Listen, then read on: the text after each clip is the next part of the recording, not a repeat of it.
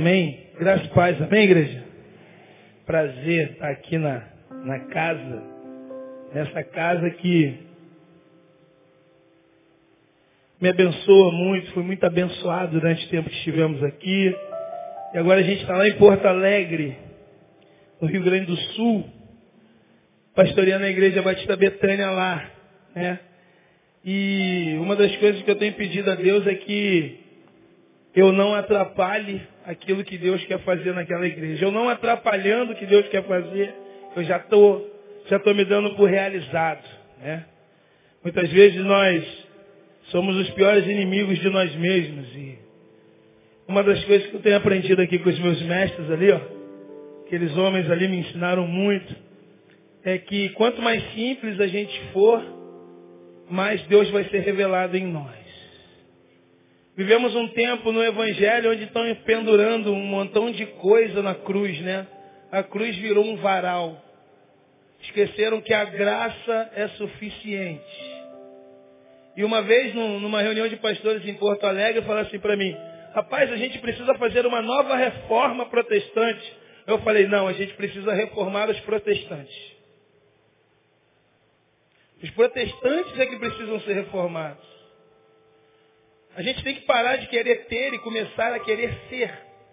Porque quem, tem, quem é, é. Nem sempre ter significa estar na bênção. Né? Melhor do que ter a bênção é ser uma bênção. É um rapaz que fala isso aqui. Melhor do que ter uma, melhor do que ter a bênção é ser uma bênção. E o que a igreja está precisando é de pessoas que sejam bênção na vida dos outros. A igreja quer olhar só para o seu umbigo. E vamos falar uma coisa, umbigo é uma coisa estranha, não é não? Só que a gente também é estranho e estranho se entende. Quando a gente começar a ser gente, as pessoas vão vir. Ganhe para você, depois ganhe para Cristo. É isso que eu tenho ensinado lá. A gente tem crescido para a graça Graças a Deus e para a glória de Deus, muitas pessoas têm sido curadas naquele lugar. Eu estou lá um ano e nove meses e agora eu estou vindo de merecidas férias. Eu acho que eu mereço, né? E aí a gente sempre ouve, ouve aquelas frases gospel, né? Alguém chegou para mim e falou assim, pastor, tu vai tirar férias? Eu falei, vou. Mas o diabo não tira férias. Eu falei, mas o diabo não é minha referência, cara. Minha referência é Deus, pois Deus descansou. Tem uns doidos por aí que ficam inventando um evangelho que não tem nada a ver com aquilo que Cristo queria que nós fôssemos. O que Cristo quer é que quando alguém olhe para você, ele veja algo de Deus escrito na sua vida, só isso. O apóstolo Paulo diz que nós somos cartas escritas pela mão de Deus. Quer mudar a sua cidade? Comece mudando a você mesmo. E a gente tem pregado o evangelho lá. Eu cheguei a fazer culto lá, pastor, para duas pessoas. A vantagem de ter uma grande família, né? É essa. Eu tenho a minha esposa, a Wanda e quatro filhos. Então minha igreja nunca está vazia. Sempre tem seis. Então a gente já começou com seis. Então éramos seis. Parece até uma novela, né? Éramos seis com mais dois me ouvindo, oito. Mas hoje você chega lá, não tem cadeira para sentar, se você chegar. E Deus tem nos honrado, mas não é por causa de mim, não, tá? Eu, não é por causa de mim, é por causa dele. Eu tenho saído da frente do rio de água viva para o rio de água viva não me levar. Eu quero ser o rio. Eu quero ser canal. O problema é que, às vezes, os canais estão entupidos e a água não pode jorrar, não pode fluir. Tudo que Deus quer para nós é que a gente deixa, deixe fluir em nós o rio de água viva do Senhor. Mas, nessa noite eu queria falar de uma coisa. Não vou falar muito do, de, de, Porto Alegre. Porque quando sempre disseram assim para mim, cara, o sul, hum, o sul, cara, o sul é, fui muito bem recebido. Tenho mantido meu corpúcio à base de muito churrasco, aleluia, glória a Deus. Para manter esse corpo aqui não é mole não, é muito churrasco, muito pudim. Está pensando que é mole? E eu deixo a minha agenda aberta para visitar os irmãos qualquer hora que eles quiserem. Desde que você chegue lá e coloque um altar e um holocausto para queimar enquanto a gente conversa. Tem sido bênção estar lá. Tem sido bênção. Passamos por muitas dificuldades, irmão. Não é mole não.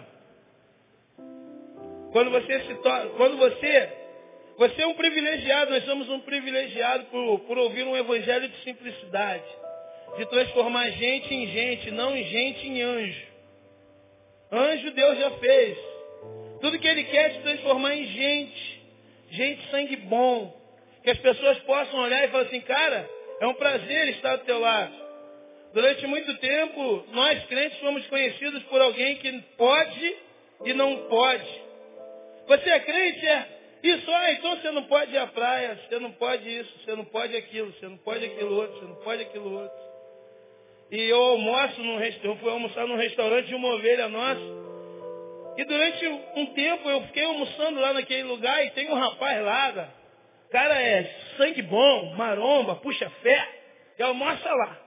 E toda vez que ele ia lá, a gente começava a trocar uma ideia, né? Carioca é fogo, né?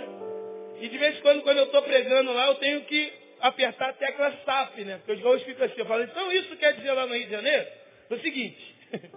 então a gente fica conversando, conversando, aí um dia ele perguntou ao dono do restaurante, que é a ovelha lá da igreja, ele falou assim, vem cá, esse carioca aí é o quê?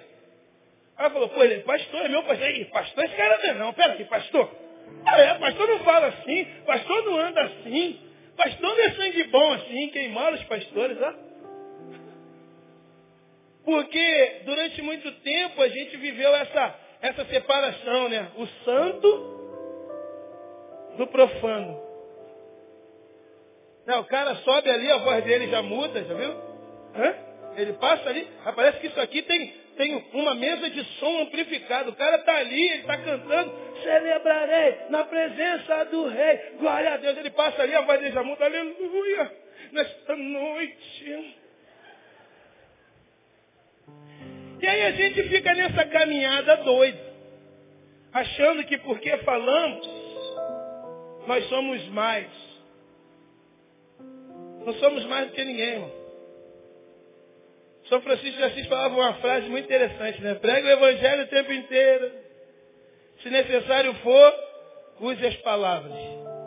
O evangelho é mais pregado pelo que vivemos do que pelo que falamos. Se você quer ser luz, seja luz. Porque luz não fala, né? Luz ilumina.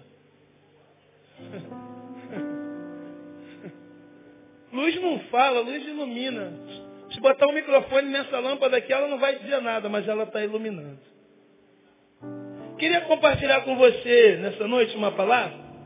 Eu até botei um tema meio C.S. Lewis, ó. Hoje eu estava vendo de tarde.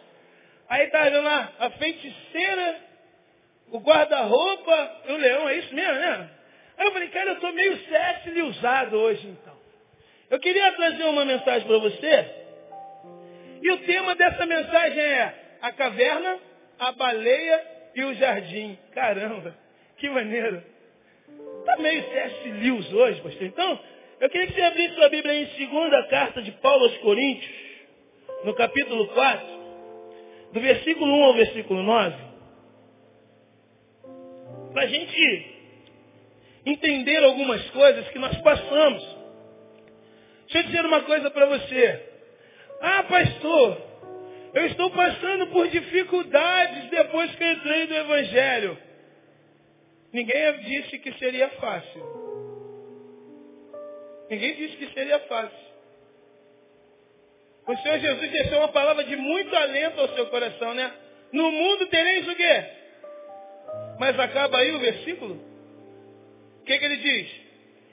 Mas tende, porque eu, e se ele venceu o mundo, você pode vencer, porque a Bíblia também diz que o Espírito que ressuscitou Jesus do mortos está em vós, o Espírito Santo.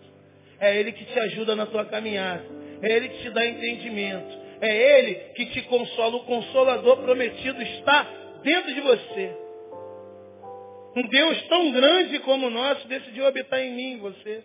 Templos imperfeitos. Porque ele não habita em templos feitos por mão de homens. Então, qualquer um que prega um evangelho de facilidade, esse, como diz o apóstolo João, é o anticristo. Eu fico vendo os testemunhos que são dados aí nas nossas igrejas, né? Ah, quando eu cheguei aqui, pastor, minha mulher parecia uma bruxa. Meus filhos estavam tudo com piolho e barrigudo. Mas eu fiz a campanha e sacrifiquei. E agora eu tenho quatro BMW. Moro no recreio, aleluia, glória a Deus. Mas vai para o inferno, irmão, se não aceitar Jesus. Jesus não é convencionado pelo que você tem. Jesus nunca salvou ninguém para ser rico. Jesus salvou você para você salvar outros, através da palavra dele em vós. Buscai primeiro o reino de Deus e a sua justiça, e as demais coisas vos serão acrescentadas. E a gente vai caminhando na simplicidade. Se tem alguém que é simples, essa pessoa chama-se Jesus de Nazaré. Ele consegue ao mesmo tempo comer na casa de um fariseu, tendo os pés lavados por uma prostituta. E alguém diz assim, se esse cara soubesse quem é essa mulher, Jesus não sabia. Tem crente que é mais santo que Jesus, né? Quer saber mais do que Jesus. Jesus não sabia que ela era uma prostituta, mas o problema é a visão. A visão do fariseu era que quando a prostituta tocasse em Jesus, ele seria contaminado. A visão de Jesus é o contrário. Quando eu tocar nessa prostituta, ela vai ser purificada. É assim que tem que ser a visão do reino em nós. Eu queria ler com você, capítulo 4 de 2 Coríntios, no versículo 1, diz o seguinte, que pelo, pelo que tendo este ministério, segundo a misericórdia que nos foi feita, não desfalecemos. Pelo contrário, rejeitamos as coisas que por vergonhosas se ocultam, não andando com astúcia, nem adulterando a palavra de Deus. Antes nos recomendamos a consciência de todo homem, na presença de Deus pela manifestação da verdade. Mas se o nosso evangelho ainda está encoberto, para os que se perdem, que está encoberto, nos quais o Deus deste século cegou o entendimento dos incrédulos, para que não lhe resplandeça a luz do evangelho da glória de Cristo, o qual é a imagem de Deus. Porque não nos pregamos a nós mesmos, mas a Cristo Jesus como Senhor e a nós mesmos como servos, por amor de Jesus. Porque Deus disse, das trevas resplandecerá a luz. Ele mesmo resplandeceu em nosso coração para iluminação do conhecimento da glória de Deus na face de Cristo. Temos, porém, este tesouro em vasos de barro, para que a excelência do poder de Deus e não de nós. Em tudo somos atribulados, porém não angustiados, perplexos, porém não desanimados, perseguidos, porém não desamparados, abatidos, porém não destruídos. Versículo 16. Por isso não desanimamos.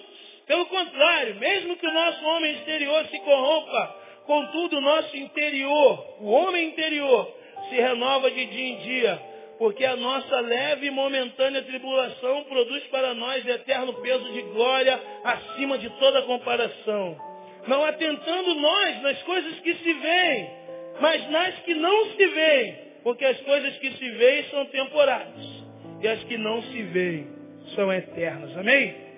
Eu queria falar nessa noite sobre caminhada. Porque muitas vezes nós pensamos em desistir. Quantos aqui já pensaram em desistir?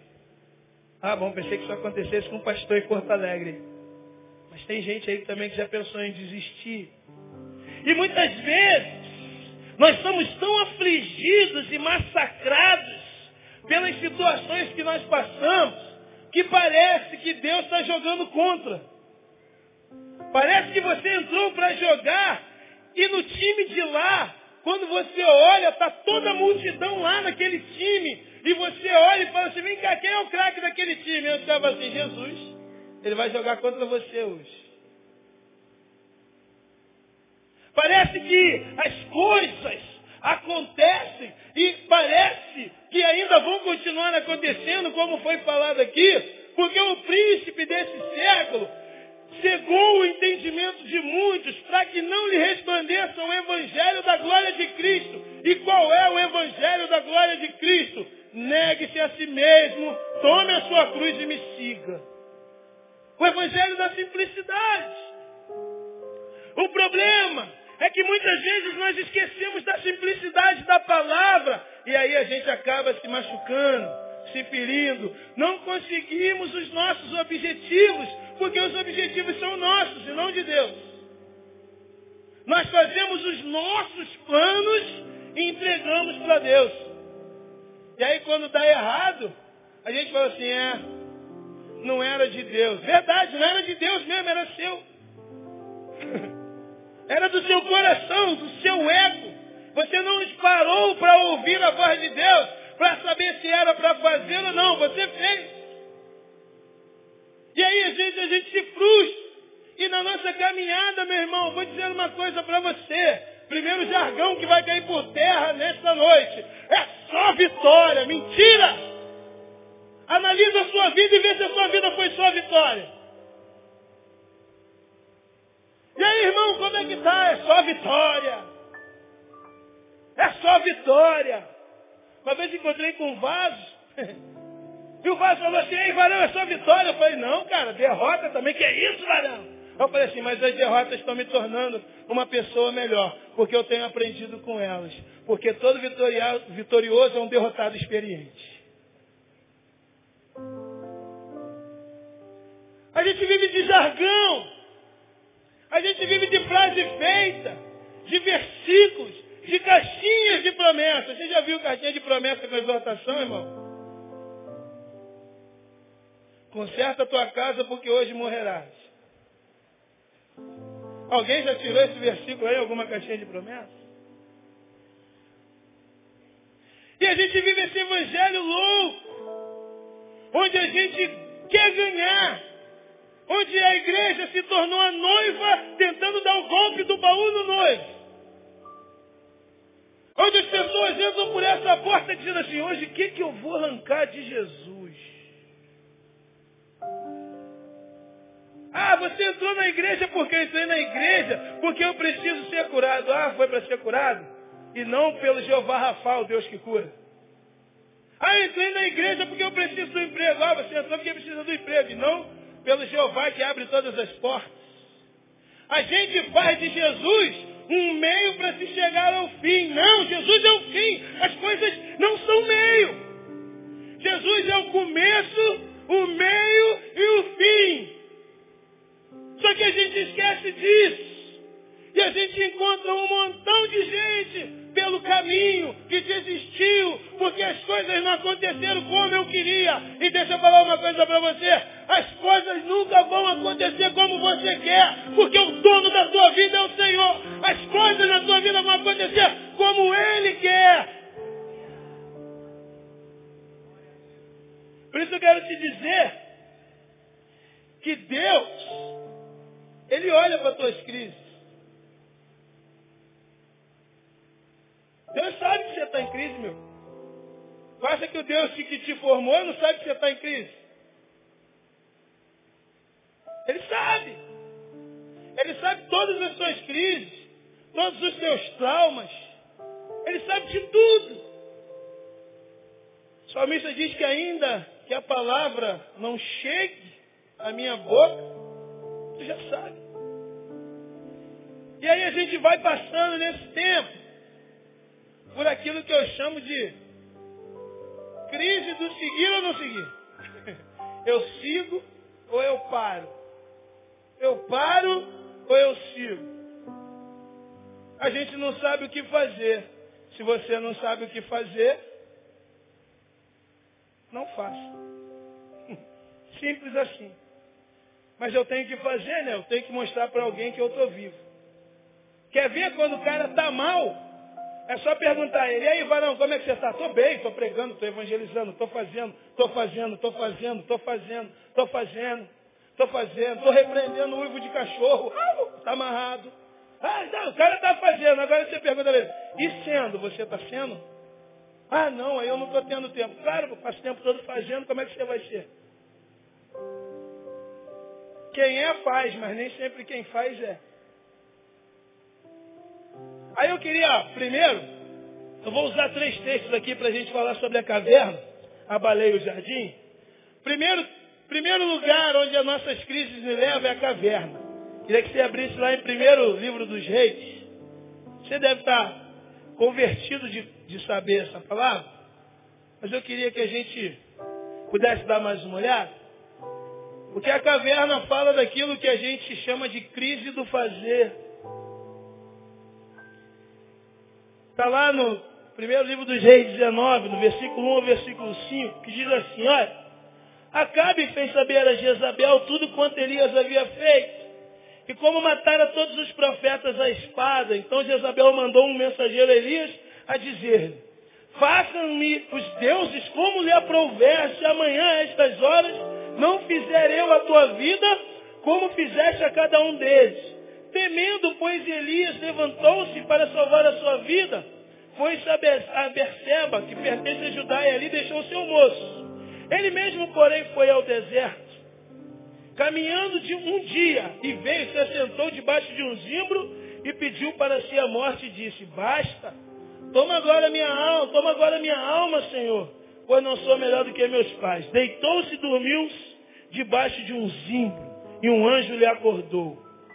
Versículo 9 diz o seguinte, ali entrou numa caverna onde passou a noite, e eis que lhe veio a palavra do Senhor e lhe disse, que fazes aqui? Primeira crise é a crise do fazer. Elias está vindo da onde, meu irmão? Elias está vindo do monte, do Monte Carmelo, daquilo que nós chamamos de um embate espiritual. O homem de Deus, Elias, ele zomba dos deuses alheios. Elias está no reteté, Elias está na raplaplácia. Elias está cuspindo fogo de Deus pela venta. Elias está arrebentando, Elias é o evangelista, Elias é o cara do milagre, Elias está fazendo, Elias está mandando, caramba, Elias é o cara. Quantas vezes nós estamos assim, hein, irmão? A gente está bombando, né? A gente é o cara. Se precisa, nego ouve um, ouve um barulho na fechadura, nego liga para você, ô Favão, pô, cara, ouvi um barulho na fechadura, ora aí por mim. Nego vê vulto, já pega o telefone para ligar para você, eu estou vendo vulto. E daí, meu? Você é o cara do momento, Elias era o cara do momento, estava bombando, evangelizando. É comigo mesmo, minha irmã. Eu sou o cara. Aí chega uma notícia ruim. O que, que acontece com Elias? Elias fala, não, eu estou na bênção. Eu sei que essa notícia é ruim. Mas nenhuma notícia é maior que o meu Deus, aleluia. Meu Deus agora é Deus de fogo, que abriu o mar vermelho. Agora tu vai fazer essa dificuldade, isso aí não, sabe o que Elias faz? Corre o deserto e pede a morte. Às vezes as circunstâncias da nossa vida, mesmo que você faça, você pode pedir a morte no meio de uma circunstância adversa. Mas isso acontece com todo mundo. Aconteceu com Elias. Aconteceu comigo. Aconteceu contigo. E se não acontecer, acontecerá. Que é isso, pastor? Palavra de maldição? Não, filho. É a ordem natural do Evangelho entre Egito e Canaã tinha o quê? Um deserto. De Mateus 4 ninguém escapa, né? Se Jesus foi para o deserto, meu amigo. Queria te dizer uma coisa. O mestre foi para o deserto. Quem tem ouvidos ouça. Só que a gente não entende porque ele estava bombando e aconteceu com ele. O que, que Elias faz? Elias sai e vai para uma caverna. Se esconde. Talvez tenham pessoas aqui que estão escondidas de Deus, achando que podem se esconder de Deus, porque no meio da adversidade você esqueceu quem era Ele. Talvez você tenha deixado o teu ministério de lado, porque falaram mal de você. É, Falaram mal de Jesus, não vão falar mal de você? Quem tu acha que é o cara? Se só falarem bem de mim, aí eu vou ficar preocupado. Porque não se pode agradar a todo mundo. Eu prefiro agradar a Deus do que agradar homens. Pastor, estão falando mal de ti. Beleza. Eu só preciso saber quem o diabo está usando. Quem vai falar de mim é o diabo. Mal. Eu preciso saber quem ele está usando. A boquinha, a língua. Porque a única, o único membro do corpo inflamado pelo inferno é qual? Hã? Então, a, o inferno inflamou a língua de alguém. Eu preciso saber quem é para orar por ele. Abençoar a vida dele e falar assim, ó, vai para onde Deus te carrega, aleluia. A gente entra nas cavernas da vida. Elias entrou numa caverna, mas eu quero dizer uma coisa para você. Quando Elias entrou na caverna, ele ouviu uma voz.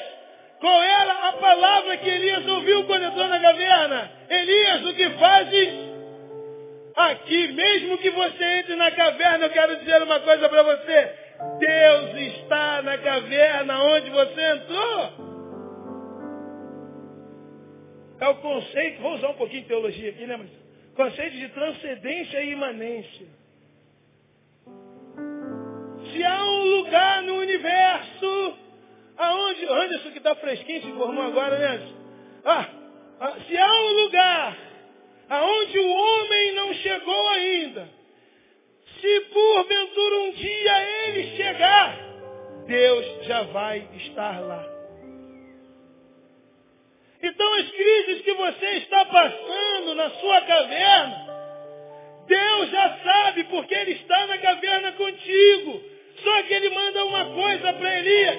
Sai dessa caverna agora, porque lugar de profeta não é na caverna. Lugar de profeta é abençoando, é sendo gente, é pregando o evangelho, é abençoando vida, é orando por aquele que precisa, é sendo gente como gente tem que ser. Se você está na caverna, eu quero te dizer uma coisa e vou fazer um pedido a Deus que Ele te empurre para fora da caverna, para que você viva uma vida de um Deus, uma vida com abundância, para que Ele possa te usar, porque o que Deus está precisando é de profetas que não se assustem com qualquer palavra, mas que saibam que o Deus dos exércitos está na frente da nossa batalha.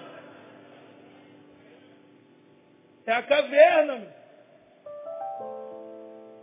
Talvez você esteja lá na caverna falando assim, caramba, eu estou na caverna. Só que no meio da caverna Deus está lá. Ele fala assim, Elias, o que, que tu faz aqui, cara? Deus está perguntando para você aí, ó, que está na caverna. Está fazendo o que na caverna ainda, meu? Deus está precisando de gente que reflita Deus para essa gente que não tem Deus. Elias era um baita de um profeta, né? Ah, eu vou só fazer uma oração. Fez uma oração, caiu fogo do céu. Pegou geral. Mas uma noticiazinha, uma notícia, mudou toda a trajetória de Elias. Talvez você tenha recebido na sua vida uma, uma notícia ruim. Agora, quem não recebe notícia ruim, irmão? É só ligar a televisão. Se começar, se começar no Bom Dia Brasil, você já recebe notícia ruim. Lá é o Bom Dia Rio Grande. O Bom Dia Rio Grande é 5h45 da manhã. Se ligar, já tem notícia ruim. Notícia ruim a gente tem toda hora. Mas pior do que ter uma notícia ruim é não acreditar no Deus que pode te livrar de notícias ruins. É tomar essa notícia ruim para ti e dizer assim, é Deus, você não pode fazer nada. Por isso, meu amigo, eu quero dizer uma coisa, sai da caverna. Caverna não é lugar de profeta. Quantos aqui são profetas do Senhor, amém? Isso aí. Tem uns que estão na caverna que não levantaram a mão. Você tem que abrir a tua boca. Tem que andar. Uma vez perguntaram assim, aí cara, vamos lá em Jerusalém andar pelas ruas que Jesus andou. Eu falei assim, não, cara, por enquanto eu vou andar por Porto Alegre, fazendo Jesus andar nas ruas que ele nunca andou. Através da minha vida. Jesus precisa andar pelo Rio de Janeiro, está contando com você. Rio de Janeiro precisa ver Jesus, ó. Eles querem olhar para você, meu. A gente precisa entender que quanto mais simples nós formos, mais santos nós seremos. O problema é que a gente quer ser profeta estranho. E aí a gente vira um, um, um crisolado esquisito. Ele precisa ser simples. A palavra de Deus é simples. O Evangelho é simples. Jesus é simples. Ele diz o que? Sejam simples como a pomba. Se tem um bicho simples, é o pombo, né? Pombo dorme em qualquer lugar, come qualquer coisa. Ainda incomoda, né? De manhãzinha. Na janela. Mas todo mundo sabe que ali tem um pombo, né? Sai da caverna, meu irmão. Diga para o seu irmão que está ao teu lado. É hora de sair da caverna. Segundo lugar. Vamos lá. Vamos para outro profeta fujão. Da baleia. Jonas. Capítulo 1 do versículo 1 ao versículo 7. Ah, pastor, não era um grande peixe? Não sei, Jesus falou que era uma baleia. Depois você discute com Jesus, discute comigo. Vamos lá. Veio a palavra do Senhor a Jonas, filho de Amitai, dizendo, dispõe-te, vai à grande cidade de Nínive e clama contra ela, porque a sua malícia subiu até mim. Jonas se dispôs, mas para fugir da presença do Senhor para Tarsis. E tendo descido a Jope, achou um navio que ia para Tarsis, pagou a sua passagem e embarcou nele, para ir com ele para Tarsis, para longe da presença do Senhor. Mas o Senhor lançou sobre o mar um forte vento, e fez-se no mar uma grande tempestade, o navio estava a ponto de se despedaçar. Então os marinheiros, cheios de medo, clamavam cada um ao seu Deus e lançavam no mar a carga que estava no navio. E Jonas havia descido ao porão e deitado e dormia profundamente. Chegou-se a ele o mestre do navio e disse, que se passa contigo, agarrado no sono? Levanta-te, invoca o teu Deus, talvez assim esse Deus se lembre de nós, para que não pereçamos. E diziam uns aos outros, vinde, lancemos sorte para que saibamos por causa de quem lhes sobreveio este mal. E lançaram sortes, e a sorte caiu sobre Jonas. Jonas eu assemelho a crise do fugir. Não tenta fugir do que Deus tem para a sua vida, não, irmão. Jonas, ele recebe um chamado de Deus e fala assim, ó, vai para vai Nínive. Deus está contigo. O que, que Jonas faz? Ele paga a passagem do seu próprio bolso para fugir de Deus. Agora diz uma coisa para você. Davi falou assim, ó, ainda que eu faça minha cama no inferno, lá tu estaria. Tu acha que pagando 2,75 tu vai fugir de Deus, cara? Tu tá de brincadeira, Jonas. Jonas, tu é um fanfarrão. Para de fugir do que Deus tem para sua vida. Deus tem algo grandioso para sua vida. Só que você passa o tempo todo fugindo.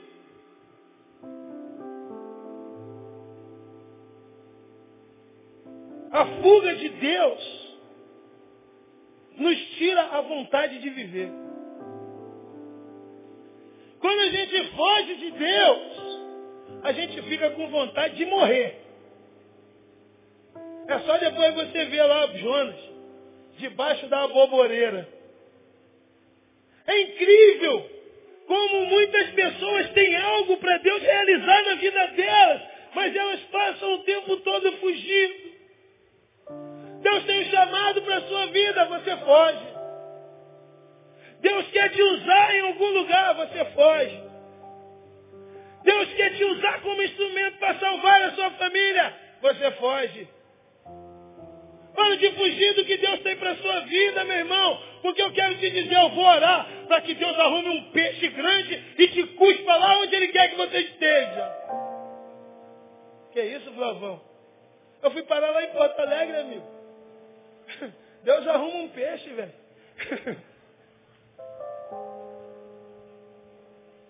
Falei para minha esposa, eu não sou missionário, eu sou evangelista. Deus, ah, é, é. então tá. Bem-vindo a Porto Alegre. A gente tem que parar de fugir daquilo que Deus quer para a nossa vida, porque o melhor lugar para se estar é o centro da vontade de Deus. Ali você está seguro, você está no esconderijo dele. Ah, mas estão dizendo, mas estão dizendo, o problema é de quem está dizendo, meu amigo.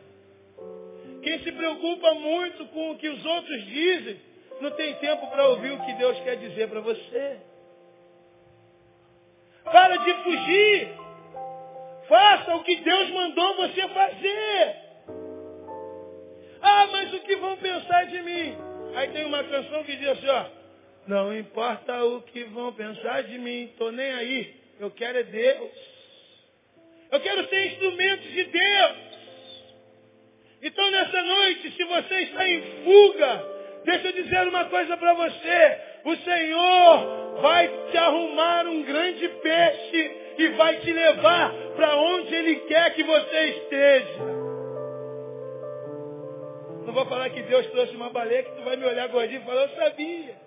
Usa Ele, Deus.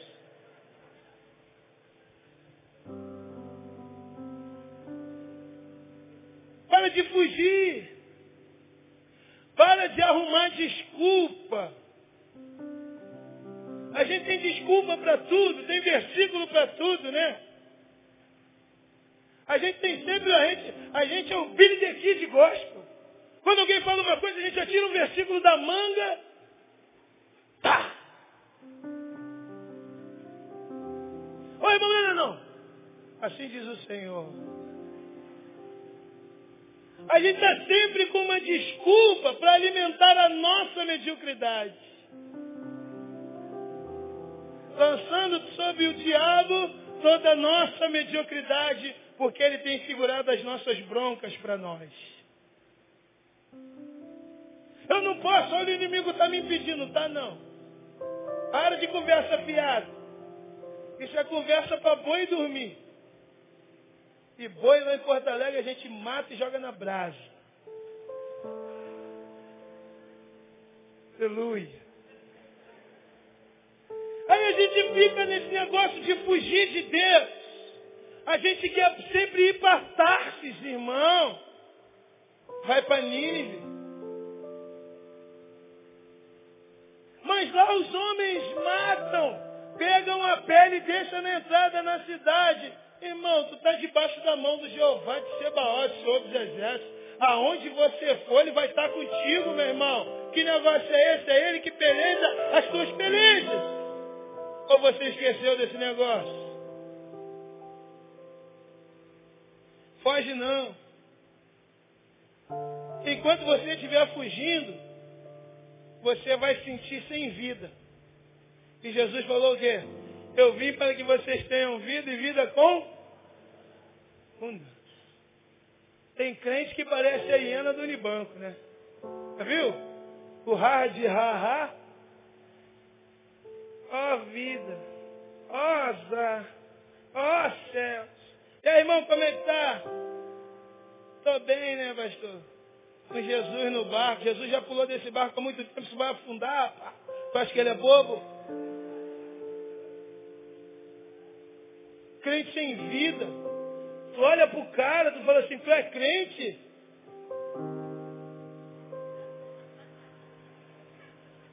Pela misericórdia eu sou, né, irmão? Sai fora, meu. O espírito de vida está na sua vida, cara. Mas a gente vive fugindo e só fazendo o que Deus não quer, né? Foi o que aconteceu com Jonas. Uma pregação. Precisou de homilética, não precisou de hermenêutica, não precisou fazer três pontos.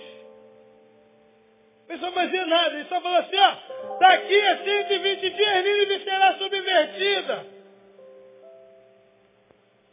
A mensagem de Jonas, cara. Pastor Denilson ligou para mim, eu, tô, eu falei, caramba, vou pregar em Betânia, cara. Eu tenho que ver alguma coisa para pregar. Jonas chegou na beira da cidade e falou assim, ó, daqui a 120 dias ele vai ser subvertido, hein, cara. Meu amigo, quando você está cheio do Espírito Santo de Deus, meu amigo, onde você estiver, você vai pregar e vão te ouvir, vão se converter. O que, que os caras fizeram? Ninguém come. Todo mundo de jejum. Até as crianças vão jejuar. Bota o Isaac para jejuar para tu ver. Meu filho de 10 anos, ele come teu braço. Teve que dar um jeito.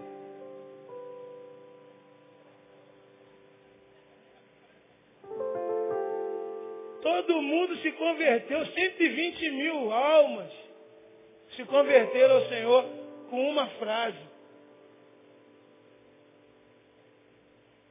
Enquanto você estiver fugindo de Deus, as palavras que você fala não vão ser ouvidas. Agora, quando você estiver fazendo aquilo que Deus quer, uma frase tua pode mudar um monte de vidas. Não vá para Tarsis. Seu lugar é em Nínive. Diga para o teu irmão assim, sai de Tarsis. Vai para Nínive. Agora olha para ele assim com a cara bem, bem, bem de profeta. Olha para ele assim e fala assim, ó. E se tu não for, Deus vai arrumar um peixe para te jogar lá. Aí, aí, no final tu dá uma de profeta mesmo, aleluia, glória a Deus. Para de fugir, irmão. Para de fugir. Deus tem algo tremendo para fazer na tua vida, amém? Mas não vai fazer só na tua vida, não. Vai fazer através dela também. Para de fugir. Mas eu queria te dar uma boa notícia. Ao jardim. Lucas 24. Há um jardim. Diga para o seu irmão, há um jardim. Coisa linda coisa linda é o jardim.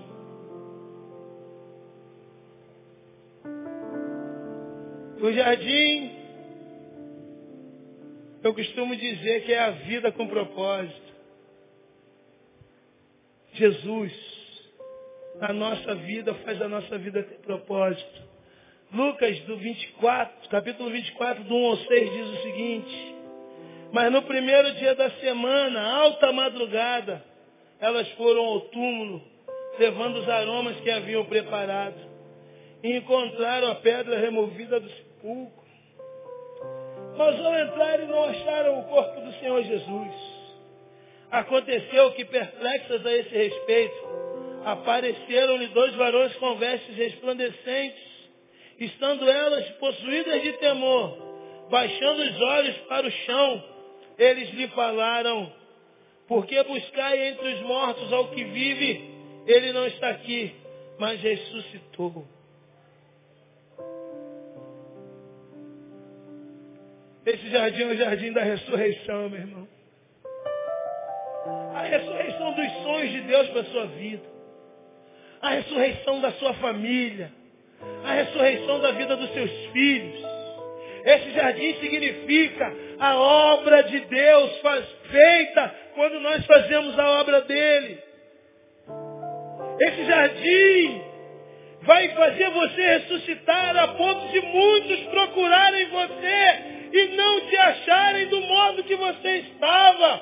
Porque você vai poder dizer assim, olha, aquela pessoa que eu era não está mais aqui. Cristo me ressuscitou. Agora eu tenho uma nova vida. Não vivo mais eu, mas Cristo vive em mim. Você vai poder fazer isso você vai poder falar isso. Porque entre a caverna, entre a baleia, Deus vai te colocar no jardim da ressurreição. Ele vai ressuscitar teus sonhos que estavam perdidos. Talvez porque você tenha fugido tanto dele. Talvez porque você tenha tentado entrar nas cavernas existenciais da sua vida. Ele está te chamando à ressurreição. Ele vai dizer para você, como ele disse para Lázaro, sai daí, eu quero te dar nova vida, eu quero ressuscitar os seus sonhos, eu quero ressuscitar a sua família, eu quero ressuscitar o seu casamento, eu quero ressuscitar aquilo que está morto na sua vida, porque eu sou o Deus que ressuscita todas as coisas. Eu sou a ressurreição e a vida, e aquele que crê em mim, ainda que esteja morto, viverá. É o jardim do Senhor. Muitas vezes nós entramos nas cavernas.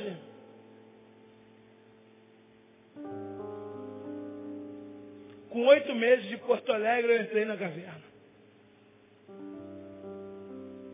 Oito meses. Oito meses. Falei, o que, que eu estou fazendo aqui, meu? Caverna. Fui para a caverna. Nesse frio. Longe dos meus amigos. Pô, não estou comendo lasanha na casa do Possate, meu. Tu tá louco. Fernanda fazendo aquela lasanha. E eu ligava para Fernanda e falava, Fernanda, you have lasanha? Pô, sem poder estar com o Anderson, meu amigo, para a gente trocar ideia. Jogar Maria Eduarda pro alto. Falei, cara, eu estou longe da minha igreja, dos meus amigos do Rivacho, de Menerrécia. Você está louco? Fui para a caverna, pastor. Mas depois não vou ver mais Isaías. Não vou ver mais Denilson, não vou ver mais Pinudo. Não vou ver o mestre, pastor Barbiche. Falei, cara, que coisa louca, oito meses, minha família, minha esposa, meus filhos me embora. Pô, pai, tem certeza que foi Deus que trouxe a gente para cá?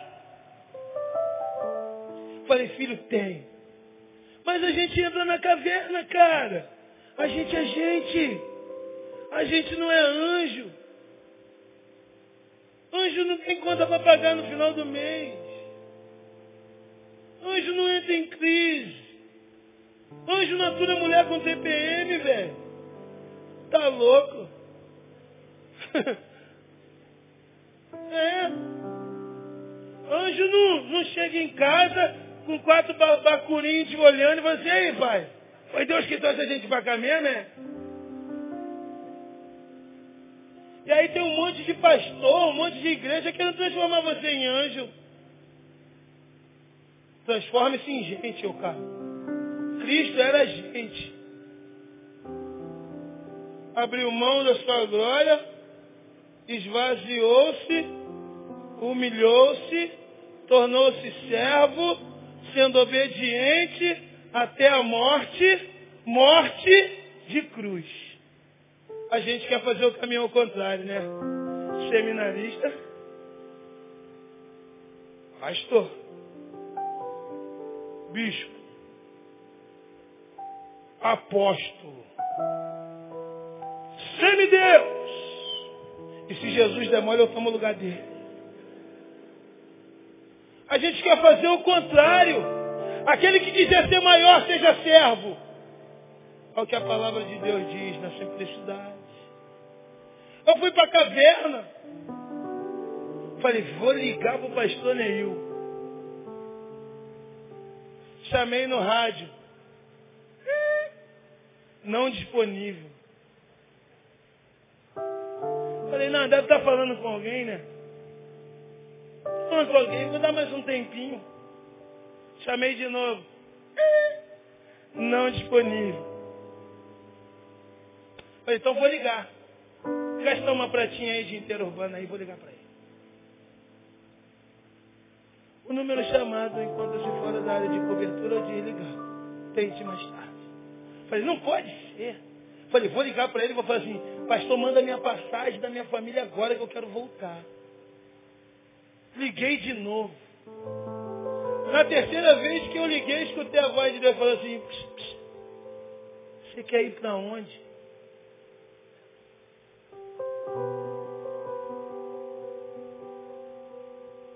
Eu que te trouxe. E você só sai daqui quando eu te levar de volta. Eu saí do quarto já marchando, né? Olhei para meus filhos e para minha esposa falei, foi Deus que trouxe a gente para cá. E a gente não vai sair daqui.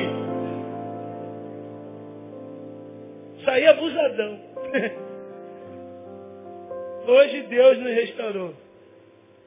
Deus. Não tínhamos carro, né, amor? Eu andando de ônibus em Porto Alegre, cara, é só corredor.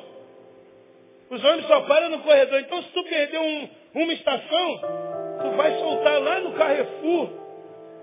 Se tu perder outra estação, tu vai soltar lá no Peixe.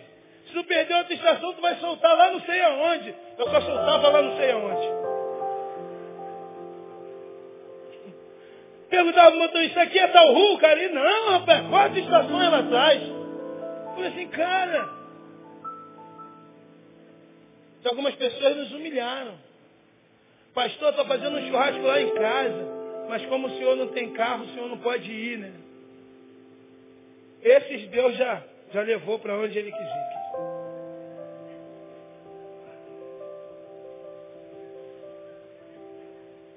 Cantei a música do pastor Evandro Mesquita e tudo, né?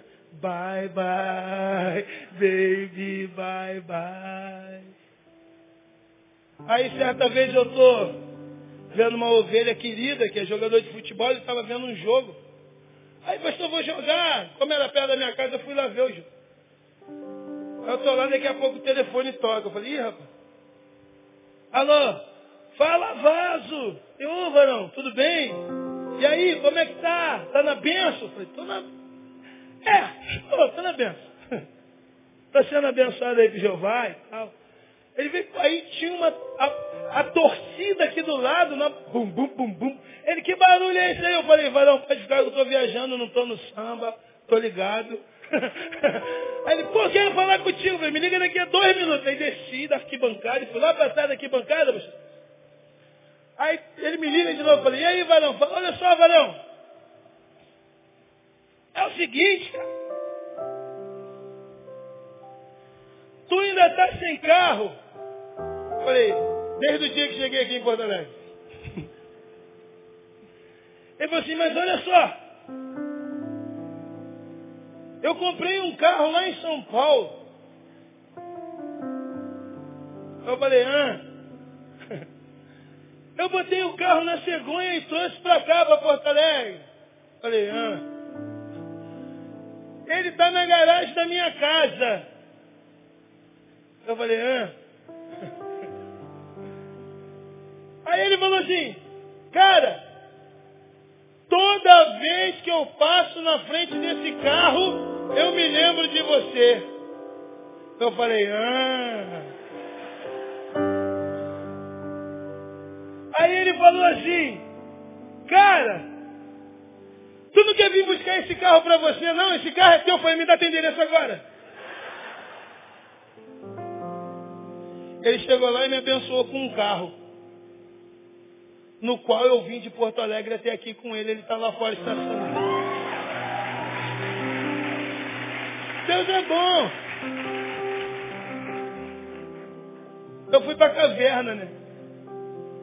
Quando eu cheguei na caverna, Deus falou assim, sai daí, cara. Eu tenho, eu tenho que usar você para fazer uma grande obra. E Deus está realizando naquele lugar. Para a honra e glória dele. Dele.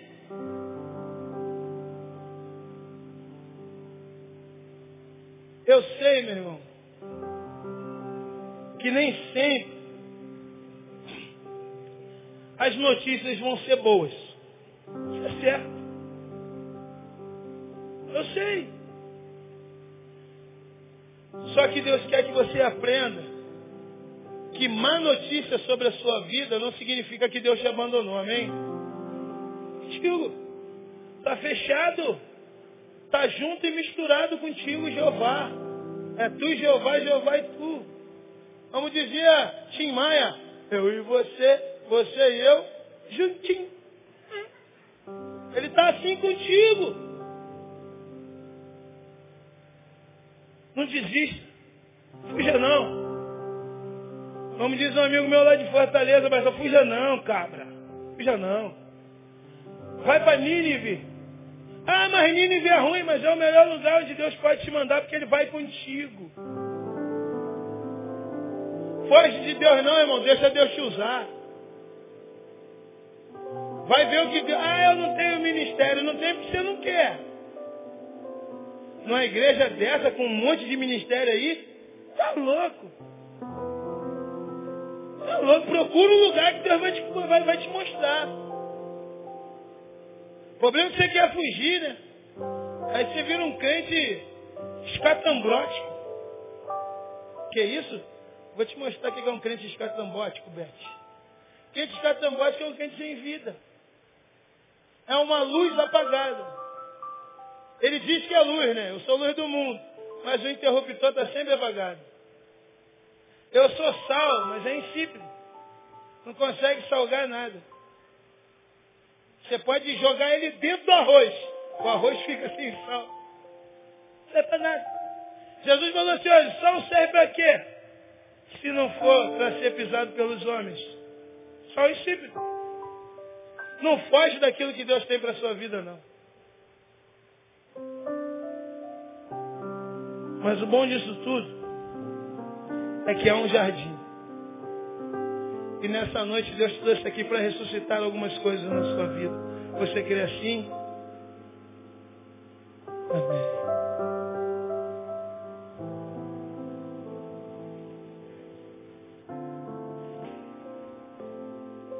Amém?